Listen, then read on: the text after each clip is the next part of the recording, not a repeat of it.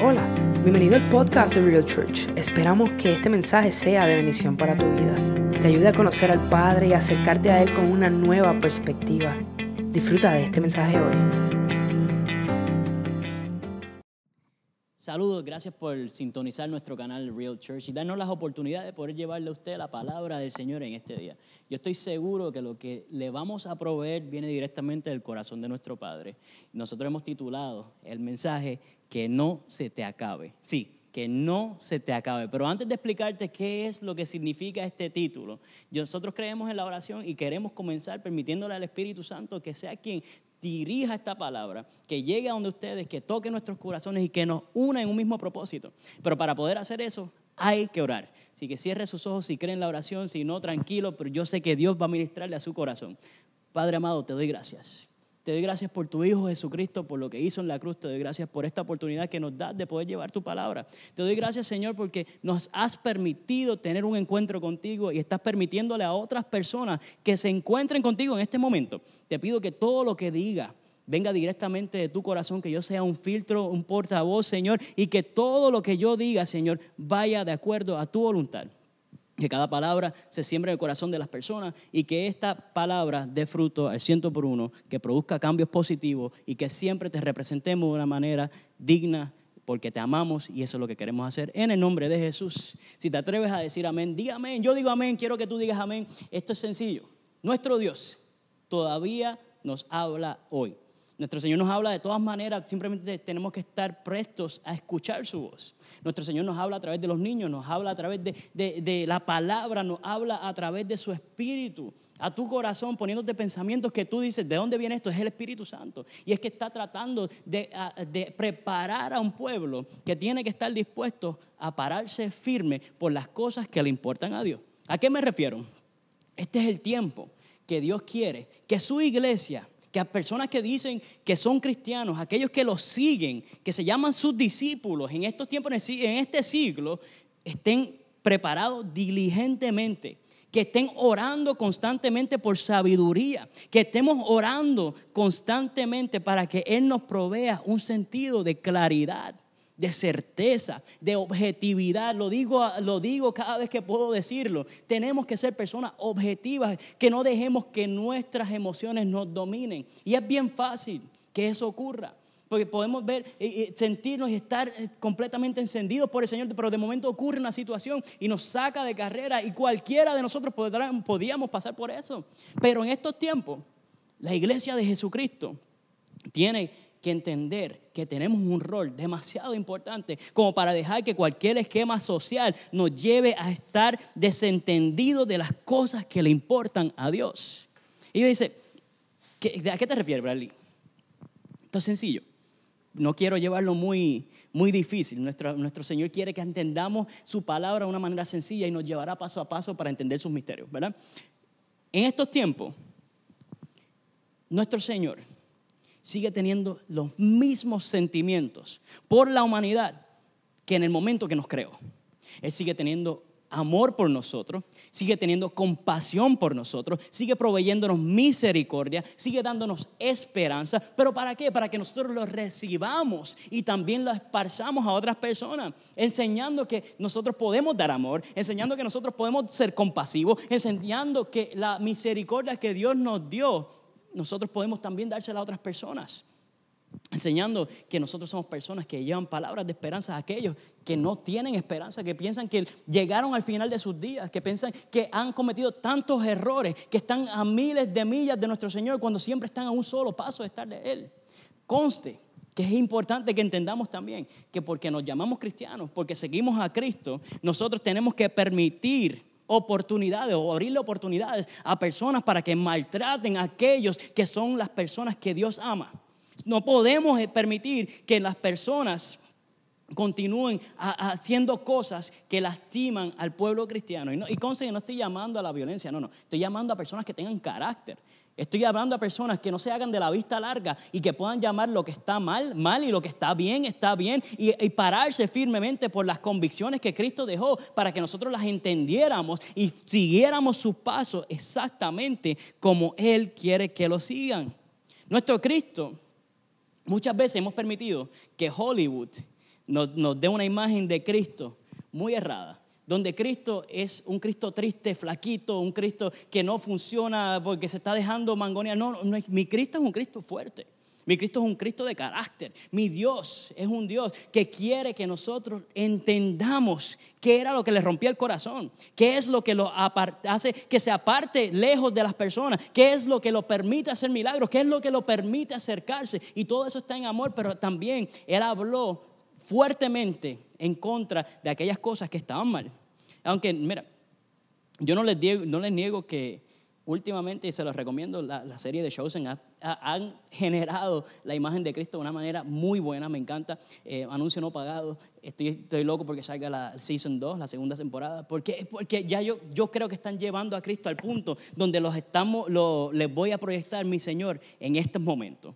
Mi, mi Cristo, mi Señor, eh, le hablaba a los religiosos abusadores de la, de la época de una manera que cuando tú buscas en el capítulo 23 del libro de, de, de Mateo, él le dice a aquellos abusadores, aquellos eh, religiosos que estaban ah, abusando de las personas, él los llama fuertemente para, traerle corrección, para que dejaran de ser personas que estaban abusando de un pueblo. Y, y, alguien me preguntará, ¿qué es eso? ¿Dónde tú estás leyendo eso? Y mira, si tú permites que la imagen de Cristo sea llevada a través de una persona y tú no buscas invertir tiempo para conocer a Cristo, vas a seguir al Señor de una manera a mitad. No lo vas a seguir de la forma en que Él quiere que tú te relaciones con Él. Porque mi Cristo no es religión, es una relación que es lo que Él quiere establecer con cada persona que lo ama, cada persona que profesa la fe. Tiene que entrar a ese punto de decirle, Señor, quiero escuchar tu voz. Señor, te quiero conocer. Señor, revélate a mí. Señor, dame una dirección nueva. Permíteme entender cuán magnífico tú eres. Y, mi Dios te va a permitir entender eso. El libro de Mateo, donde le estabas hablando, él regañaba a los fariseos y a los escribas de una manera fuerte. Él le decía, eh, siete veces los llamó hipócritas en ese libro. Cuatro veces los llamó guías ciegos e insensatos, necios, serpientes y generación de víboras. Si un Cristo débil, del cual a veces nos proyecta, hace eso, nos va a romper el esquema completo de lo que nosotros pensamos que era el Señor. Él no, él se paraba fuerte para proteger al desvalido. Se paraba fuertemente para proyectar claramente la agenda que el Padre le había dado. Él se paraba fuertemente, con firmeza y con carácter, para que personas entendieran que lo que Él venía a establecer en la tierra era un reino que es, que perdura, que es duradero, que nos llevará a nosotros hacia unas esperanzas que no están puestas en un mundo corrompido, en un mundo caído, en un mundo imperfecto que es lo que muchas veces tendemos a mirar y poner nuestras esperanzas en algo que nunca nos llenará. Mi Cristo quiere que alces tu rostro, quiere que mires hacia arriba, quiere que tú lo adores verdaderamente en espíritu, en verdad, quiere que tú continúes entrando en esa relación del cual ya yo les hablé. Cristo era firme, pero demostraba amor. Las personas que recibieron sus milagros eran personas que estaban desvalidas, personas marginadas. En su mayoría eran personas que, que, el gobierno, aquellas personas que estaban en la autoridad religiosa, no querían saber de ellos. Cristo se atrevía a tocar leproso. Piénsalo usted. Muchas veces personas que tienen miedo a acercarse a, personas que tienen COVID, Cristo se acercaría a él y no te estoy mandando a hacerlo, pero Cristo se acercaba a él para poder demostrarle, yo te amo, yo te sano. Y mi Dios es el mismo Dios hoy que era en aquellos tiempos. Y yo creo que puede venir un día que nos levantemos y hay un avivamiento como, como jamás hayamos, hayamos experimentado, donde habrá sanidad y podremos verlo moverse pero tiene que haber una, una iglesia preparada para hacer eso, para experimentar esto. Porque el Señor no nos va a permitir recibir algo el cual no estamos preparados no estamos listos. Pero continuamos hablando del libro de, de Mateo. En capítulo 25 de este mismo libro, vamos a ver cómo Él describe cómo debemos ser como iglesia a través de una parábola. Y ahí en donde vamos a entrar al título del mensaje, que no se te acabe. So, sígame en el nombre del Padre, del Hijo y del Espíritu Santo, la traducción lenguaje actual, Mateo 25, versículo 1, dice, en el reino de Dios, Jesucristo le está diciendo a sus discípulos, en el reino de Dios pasará lo mismo que sucedió en una boda. Cuando ya era de noche, diez muchachas, otra versión lo conocerá como vírgenes, diez muchachas tomaron sus lámparas de aceite y salieron a recibir al novio. Cinco de ellas eran descuidadas y las otras cinco responsables. Las cinco descuidadas no llevaron aceite suficiente, pero las cinco responsables llevaron aceite para llenar sus lámparas de nuevo. Como el novio tardó mucho en llegar, las diez muchachas les dio sueño y se durmieron. Como, la media, como a la medianoche se oyeron gritos, ya viene el novio, salgan a recibirlo. Las muchachas se levantaron y comenzaron a preparar sus lámparas. Entonces, las cinco muchachas descuidadas dijeron a las responsables, compartan con nosotras el aceite que ustedes traen, porque nuestras lámparas se están apagando. Las cinco responsables contestaron, no tenemos bastante aceite para darles también a ustedes.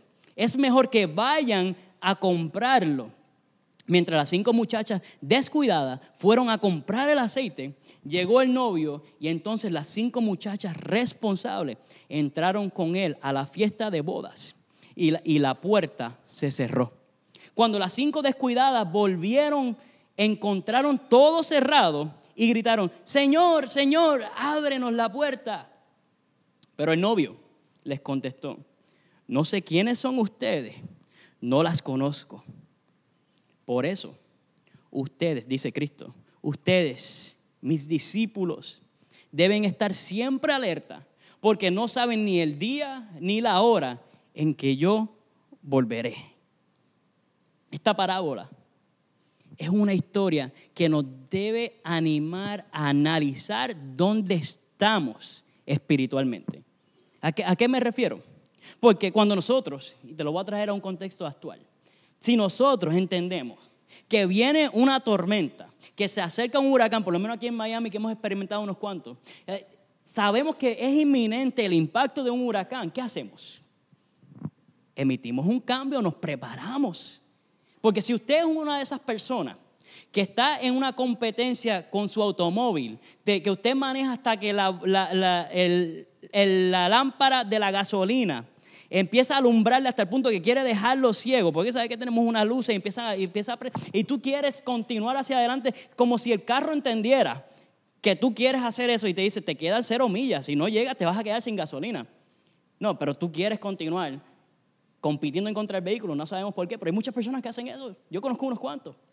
Pero ahora mismo, si hay un cambio, si hay una advertencia, si ocurre algo que te impulsa a un cambio, en esos momentos tú, en vez de ser esa persona que espera a que se prenda la luz de la gasolina, tú arranca para la bomba de gasolina y vas a estar echando de gasolina a tu vehículo hasta que se te salga hasta los pies, porque tú quieres estar listo para que cuando venga esa tormenta tú puedas estar en el lugar correcto por si tienes que salir de tu casa y tu vehículo esté preparado. Bueno, pues esto estaba pasando con estas vírgenes. Esto, e, esas mujeres, estas damas, estas muchachas, como dice el, pasaje, están, eh, eran damas que sabían lo que iba a ocurrir. Ellas tenían pleno conocimiento de que el novio regresaría. Sin embargo, ellas no tomaron acción, cinco de ellas no tomaron acción. Eh, ellas lo que hicieron fue estar pendientes hasta que le dio sueño. ¿Y qué habla? El pasaje nos está hablando de unas bodas. Las bodas es algo bíblico porque en Efesios, el apóstol Pablo, en Efesios capítulo 5, nos habla de unas bodas, ¿verdad? Y dice, Cristo quiso regalarse a sí mismo una iglesia gloriosa, apartada del mar y perfecta como un vestido sin una sola arruga y una sola mancha, ni nada parecido. La iglesia la iglesia será la novia de Cristo. La iglesia, otra versión, la Reina Valera nos dice, a fin de presentarse a sí mismo una iglesia gloriosa que no tuviese mancha ni arruga ni cosas semejantes, sino que fuese santa y sin mancha. Así mismo Cristo quiere presentarse a la iglesia para la boda, una novia que esté lista, que esté preparada, que sea diligente, que esté tomando con seriedad la palabra del Señor. Eso somos nosotros. Estamos ahí. Porque déjame darte, news flash, una noticia. Porque hay personas que dicen, yo, yo estoy bien, yo soy bueno, yo voy para el cielo. No, ese no es el lugar estándar donde vamos a terminar. Tú estás con Cristo y vas para el cielo, pero si no estás con Cristo, por más bueno que sea, no hay ningún otro camino. Él regresará por su iglesia, no por el llanero solitario. Y, y, puede ser controversial lo que te estoy diciendo, y puede ser que estés enojado porque te lo acabo de decir, pero no vayas en contra mía, enójate con la palabra. Enojate con la Biblia, enojate con Cristo, no con el pastor. El pastor simplemente está llevando una palabra que sabe que tiene que ser dicha en este tiempo. Porque yo no quiero llegar al punto donde yo me quede fuera y me quede sin aceite. Y cuando llegue Cristo me digan, yo no te conozco. Esta no es la temporada de eso. Yo puedo hablarte bonito todo el tiempo, te puedo predicar lindo todo el tiempo, te puedo decir, Cristo te va a dar la victoria. Sí, la victoria está en el reino de los cielos, mi hermano. La victoria, hermana, la victoria está en el momento que nos encontremos de frente con el novio y podamos nosotros decir, por fin llegué al lugar donde no hay enfermedad, donde no hay dolencia, donde ya no me preocupa el COVID, ni la política, ni las situaciones, ni mis papeles, nada de eso importa. Estamos en el lugar correcto siguiendo la palabra del Señor. Porque nosotros somos los portadores del aceite. Nosotros llevamos la lámpara y tenemos que cuidar el estado de esa lámpara. Y Bradley, ¿qué tú me estás hablando? ¿Qué es lo que estás diciendo? Que si la lámpara, que si el aceite. Aquí la palabra está diciendo que la lámpara siempre tiene que estar encendida. Las vírgenes se acostaron a dormir y la, la, razón por la cual las cinco descuidadas se quedaron sin aceite es porque esa lámpara continuaba brillando durante la noche pero descuidaron, no le dieron mantenimiento, no se dieron cuenta que estaban corriendo low y tenían que volver a echar aceite. No, ¿qué pasa? Que aquellas otras cinco fueron firmes y le dijeron, no, tú tienes que velar por lo tuyo, tu salvación es tuya. Nosotros oramos, no están diciendo que eran enemigas de ella, pero la salvación es individual. Y te toca a ti velar por tu lámpara, velar por tu aceite, velar por tu estatus en la relación que tienes con Cristo. Porque si cuando empezó el COVID estabas on fire for Jesus, seguías detrás del Señor, pero empezó esta situación y porque no te congregas, ahora mismo estás en un estatus tibio. Déjame decirte que Jesucristo habla fuertemente en contra de aquel que está tibio. El, el libro lo que nos dice, la palabra lo que nos enseña es que Cristo vomitará de su boca a aquellos que estaban tibios. Porque son personas sin carácter que no se atreven a pararse firme por lo que creen. Porque si nuestro Cristo tenía miedo, no llegaba a la cruz. Si nuestro Cristo le daba miedo, Él se quedaba atrás y decía, yo no me voy para ninguna cruz. Por eso es que me niegan ahora. Por eso es que están corriendo asustados, porque hay un virus, cuando el virus más fuerte es el pecado y eso los va a alejar de mí eternamente y ellos prefieren quedarse tranquilos y no hacer nada para adelantar mi agenda. No, como quiera te ama y te está dando una oportunidad hoy. Está dando oportunidad a aquellos que, que, no entienden para que puedan abrir su entendimiento, para que puedan abrir su pensamiento y su corazón, para que reciban el aceite. ¿Cuál es el aceite? El Espíritu Santo, brother, sister.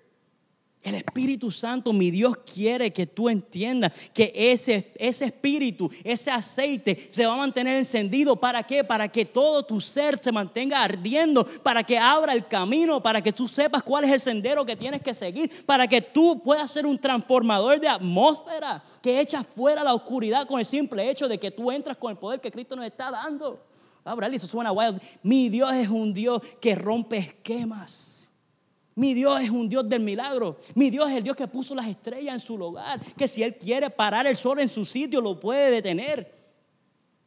Pero nosotros que tenemos a Dios de nuestro lado, muchas veces queremos meterlo en una caja, cuando aquellos que no tienen a Dios y adoran otras cosas están dándole sobrepoder a esas eh, deidades que no sirven para que nuestro Dios se vea minúsculo, cuando mi Dios tiene la D mayúscula, está por obrar por ti y te toca a ti el darle el lugar que le corresponde, el cumplir con lo que nos está pidiendo. Seamos diligentes. Mantengamos la cabeza en alta. No podemos caer en atraso. Y alguien tiene que escuchar esto. Mira, las novias piensan que el novio estaba atrasado. Las muchachas piensan que el novio estaba atrasado. Sin embargo, alguien tiene que entender que un atraso inesperado puede llevar a una bendición extraordinaria. Un atraso inesperado puede llevar a una bendición extraordinaria. ¿Por qué? Porque un día más que esperamos por Cristo, porque estamos orando por su regreso, estamos esperándolo, pero un día más que Él se tarde en llegar en nuestro calendario, es un día más que le está dando oportunidad para esa persona que tú amas, que posiblemente termine en el infierno, pueda terminar en la gloria del Señor. Está dándote una oportunidad a ti para que hables la palabra del Señor con denuedo, con autoridad, para que tú entiendas que este libro es un libro de historias. Eso se deja para Ricardo Jona. Esto es un libro de verdad. Nosotros creemos que mi Dios nos ha dado la palabra para que la sigamos, para que la amemos, para que la escudriñemos, para que la aprendamos, para que la hablemos con poder y autoridad. Para que aprendamos a orar para que aceptemos su voluntad. Porque su sí es bueno y su no también. Ay, Bradley, pero tú no entiendes. Claro que no entiendo, pero él sí entiende. Yo tengo mis propias batallas, yo tengo mis propias situaciones, yo tengo mi propia salvación que cuidar con temor y temblor. Pero me toca también decírtelo a ti porque ese es el rol que me ha dado en estos momentos. Lo acepto, lo abrazo y quiero exponerlo con pasión y con amor. ¿Por qué? Porque si Dios te ama, yo también quiero que tú entiendas que Él quiere que tú tomes con seriedad sus asuntos. Son un atraso inesperado va a llevar a una bendición extraordinaria. Pero para que eso ocurra, que no se te acabe el aceite. Para que eso ocurra, tienes que permitirle al Espíritu Santo que te llene plenamente. Tú tienes que orar constantemente. Tú tienes que buscar y leer de su palabra. Tú no puedes, y me encanta como lo pone eh, una dama a quien amo mucho, dice, tú no puedes vivir de oraciones prestadas. Te toca a ti orar por lo que te importa, por lo que quieres y por lo que amas. Y se ha convertido en un dicho de la iglesia. Me encanta escuchar que personas vengan y hablen de eso en nuestras reuniones. Pastor, no podemos orar, no podemos vivir de oraciones prestadas. Me toca a mí orar por mi matrimonio, me toca a mí orar por mis hijos, me toca a mí, a mí orar por mis finanzas y, y actuar y sembrar para que mis finanzas continúen. Me toca a mí cuidar de mi iglesia, orar por mi iglesia, me toca a mí orar por mi ciudad, me toca a mí hacer mi parte. Porque Dios me puso a mí con un rol importante en el lugar que estoy. Porque quien coloca a líderes en lugares es nuestro Señor. Y tú eres un líder de tu hogar. Y tú eres un líder de tu comunidad. Y tú, ay, pero es que no puedo. No, no. De alguna forma tienes que liderar y se lidera de la oración. Pero si no lo entiendes, si no lo quieres, se lo da a otro. Pero tenemos que tomar esto importante, iglesia. Somos responsables. Somos responsables de mantener eh, eh, eh, esa, cobertura espiritual de amor, de, de oración por protección en cada área que podamos profesar que somos salvos en Cristo Jesús y que esa salvación llegará a cada lugar que nosotros toquemos y pisemos. Mira, si tú no te paras firmemente, no vas a ver esos milagros, no vas a ver esas cosas extraordinarias. Moisés tuvo que pararse firmemente y que se, se puso en sus dos pies siendo un hombre imperfecto que hasta tartamudo llegó a ser en un momento dado, después que pasó por un proceso de redención donde el Señor lo transformó para que su corazón estuviera apto para recibir la palabra. Y posiblemente tú estás en ese proceso ahora. Ahí en esos momentos, Dios lo utiliza de tal manera que se, se, se pone de frente al hombre más poderoso del mundo en esos momentos y le dice, suelta a mi gente, suelta mi gente porque mi Señor va con nosotros. Y luego suelta a las personas. Esto es un pueblo que estuvo en cautiverio por 400 años, viviendo en Egipto, que no era la tierra que Dios le prometió, pero se, se acomodaron en ese lugar, que fue bueno por una temporada. Pero cuando Dios te mueve hacia adelante, tú tienes que moverte con Él o te vas a quedar esclavizado en el lugar que Dios no te quiere. Y vas a tener que esperar que llegue un Moisés cuando Dios te esté llamando a ti, que hables la palabra y le diga aquello que te está atando, que te tiene esclavizado, aquella atadura espiritual, emocional. Tú te le dices, suéltame porque mi Cristo me mandó a ser libre. En esos momentos vas a recibir la palabra, como Moisés le dijo al pueblo, y yo quiero repetirte hoy. Éxodo 14, versículo 13. Dice, Moisés le respondió, tranquilos, no tengan miedo. Ustedes no se preocupen, que van a ver cómo nuestro Dios los va a salvar a esos egipcios que hoy ven, no volverán a verlos nunca más, porque Dios peleará por ustedes. Yo no sé qué Dios tú adoras. Yo adoro al Dios que va a sacar a, los egipcios que me están persiguiendo. Eh, por aquellas cosas que no me dejan dormir en la noche. Aquello que me, está, que me está quitando la tranquilidad. Yo oro al Señor para que eso ya no sea porque mi Dios peleará por mí. Porque tu Dios peleará por ti. Si tú lo aceptas y lo conoces como yo lo conozco, tú vas a decir, mi Dios peleará por mí y mi Dios me dará la redención. Porque ellos estuvieron en cautiverio, pero para que experimentaran verdaderamente la redención, para que experimentaran la libertad, lo que era el proceso de la libertad, tuvieron que actuar. Entre el momento que Moisés se encontró con la zarza ardiente y el momento que ellos llegaron a la tierra prometida, hubo varios procesos que pasar. Y él pasó por cada uno de los procesos. Y, pero el pueblo llegó a la tierra prometida. Sin importar lo que pasó entre medio, llegaron a la tierra prometida. Y hubo una promesa que se redimió.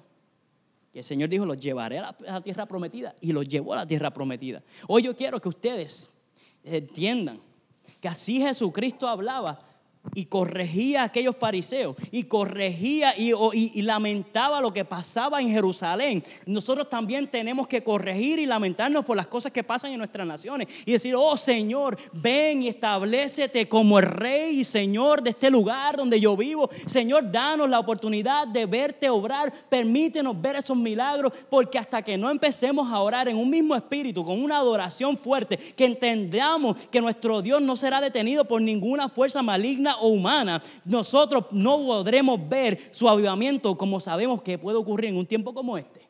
Históricamente, para aquellos que quieran estar en contra de teología, en contra de la palabra, históricamente, los momentos más poderosos del cristianismo ocurrió con hombres que se pararon firmemente y declararon la palabra del Señor y hubo un avivamiento que transformó las sociedades.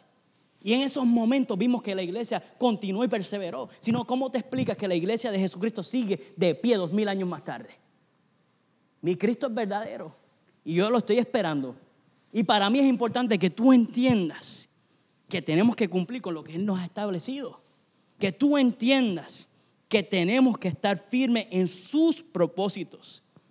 Porque el Espíritu Santo nos va a alumbrar el camino que debemos seguir. Pero si no le prestamos atención, si no le estamos dando la importancia que Él se merece, no vamos a ver cómo Él hacia dónde Él quiere que caminemos. Mira, dice que el pueblo perece por falta de conocimiento, dice la palabra. Y yo le estoy dando un conocimiento nuevo donde yo sé que Dios los va, los va a llevar a ustedes hacia algo distinto, hacia algo nuevo. Yo estoy seguro que la iglesia por la cual Cristo va a regresar es una iglesia que está lista. Pero ¿qué estamos leyendo? ¿Qué leímos? Las diez muchachas representan a la iglesia. ¿Qué significa eso? Cinco preparadas y cinco que no estaban.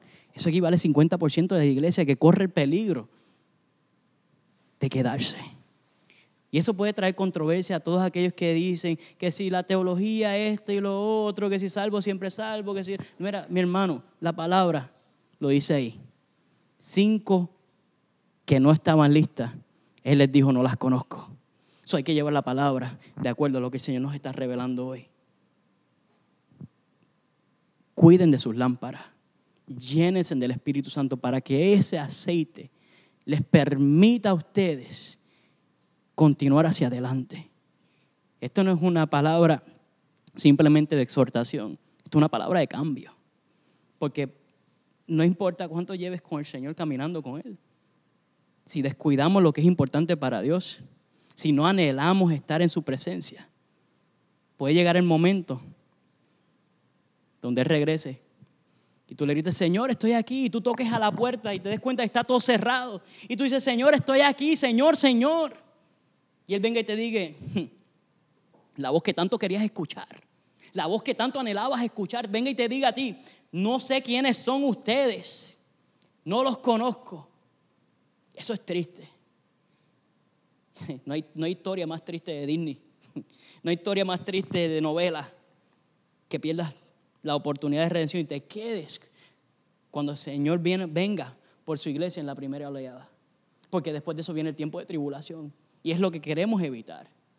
Nosotros queremos y reconocemos el amor de Cristo y queremos experimentar ese amor. Pero como les dije al comienzo, Cristo es todo amor, pero también Él es justo. Él no va a violar jamás los estatutos que Él estableció, ni tampoco sus leyes ni sus normas. Todo lo contrario. Yo sé, yo sé que Dios quiere que tú los conozcas. Quiere que tú lo conozcas verdaderamente. Para eso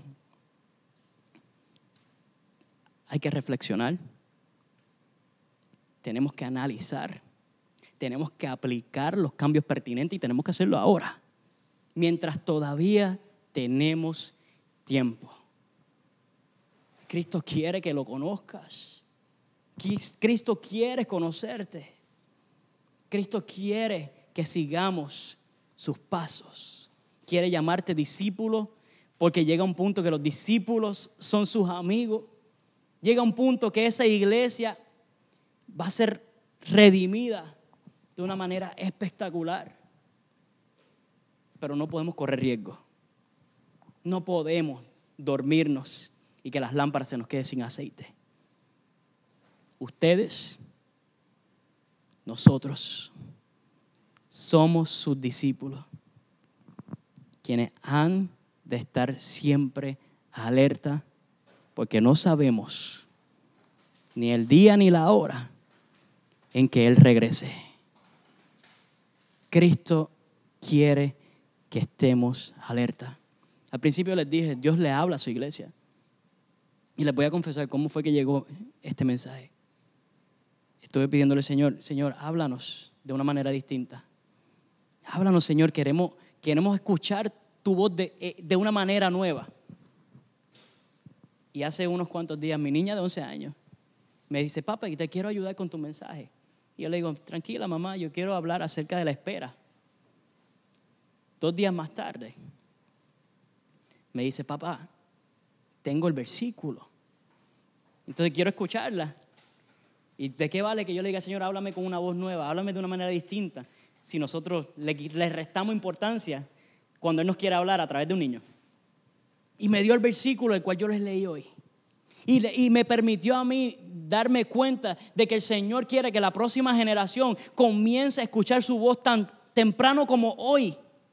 No esperar a la mañana, ya la batuta la tenemos en mano para pasársela, para que estén listos. Porque ellos tienen que tener ese encuentro con Dios. Y vamos preparando ese camino.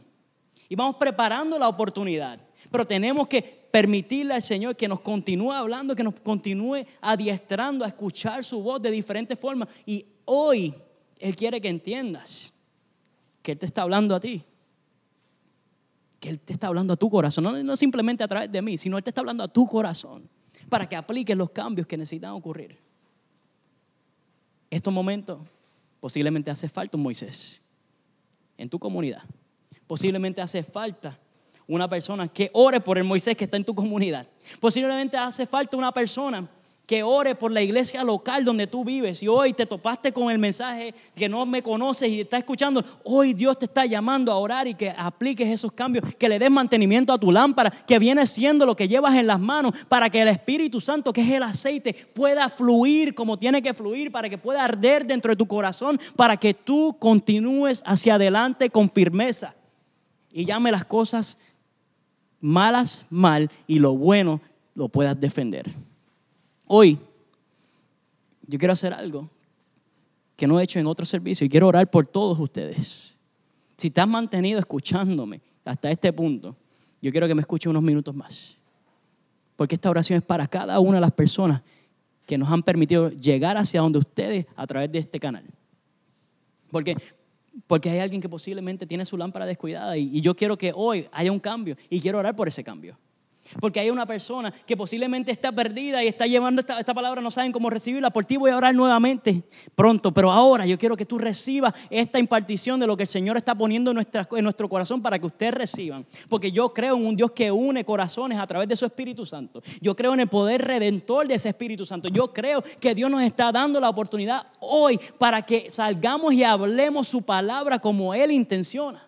Sin miedo, con firmeza entendiendo que Él todavía ama a la humanidad y está dando oportunidad para que todos los que no escuchen acerca, no han escuchado acerca de Él, escuchen acerca de Él hoy. Así que recibe esta oración. Si te atreves a cerrar los ojos, cierra los ojos y recibe esta oración. Señor, te doy gracias porque nos has permitido llevar tu palabra hoy. Yo te doy gracias por tu Hijo Jesucristo, quien lo dio todo en la cruz del Calvario, para que nosotros entendamos que el precio del pecado es muerte. Sin embargo, estuvo dispuesto a pagar ese precio para que hoy nosotros podamos ser redimidos y poder acercarnos al trono de la gracia, donde tú estás. Porque nosotros entendemos que Él no tan solo venció, Señor, al pecado y al enemigo de las almas, sino que también venció a la muerte al, ser, al resucitar al tercer día para que hoy podamos hablar y orar directamente contigo, Señor.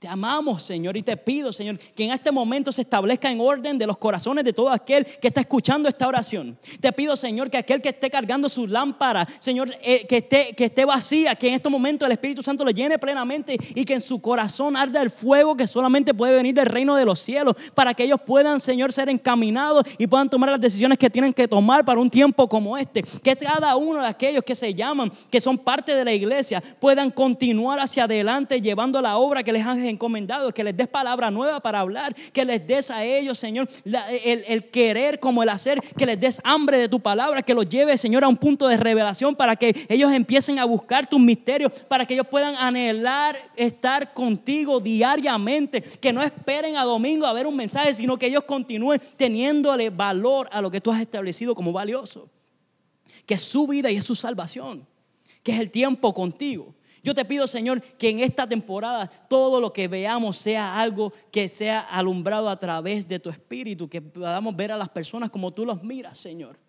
Te pido, Señor, por el perdón de nuestros pecados, por el perdón, Señor, y la redención, pero sobre todo te pido para que nos ayudes, Señor, a continuar firmemente detrás de los pasos de tu Hijo Jesucristo, en el nombre de Jesús. Amén. Ahora quiero hacer una segunda oración.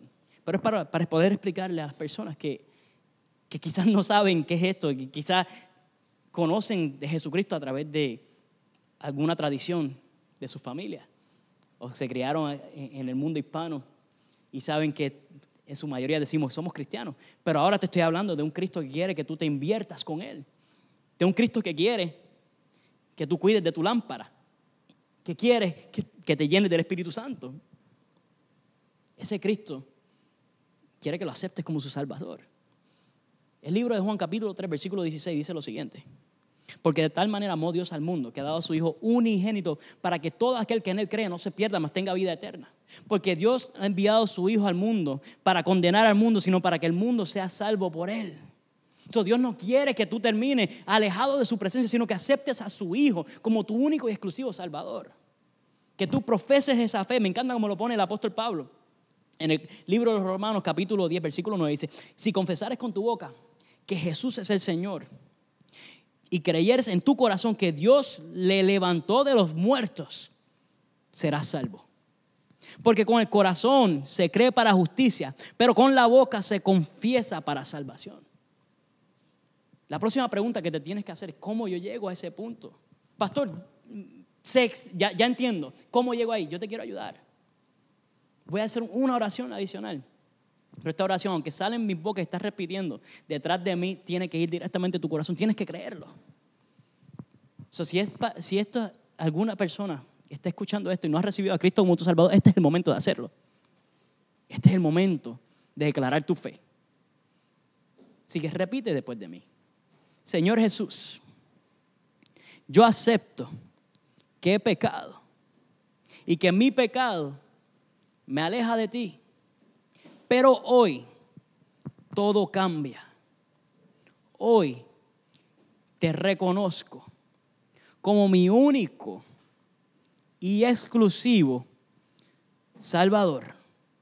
Cristo, tengo la lámpara en mis manos y quiero que sobreabunde de aceite. Te entrego mi corazón quiero ser tu amigo y todos los días te seguiré. En tu nombre hemos orado. Atrévete a decir amén familia. Hagan un favor, compartan este mensaje con alguien. Hay personas que tienen que escucharlo. Gracias por habernos sintonizado. Puedes compartir este podcast con tus amigos, con tus familiares. Además nos puedes encontrar en las redes sociales, en nuestro canal de YouTube Real Church TV. Nos puedes encontrar en Instagram en livereal.church. También nos puedes encontrar en Facebook en Real Church-Homestead y ahí puedes mantenerte al día con lo que está sucediendo en nuestra iglesia. Gracias por apoyarnos.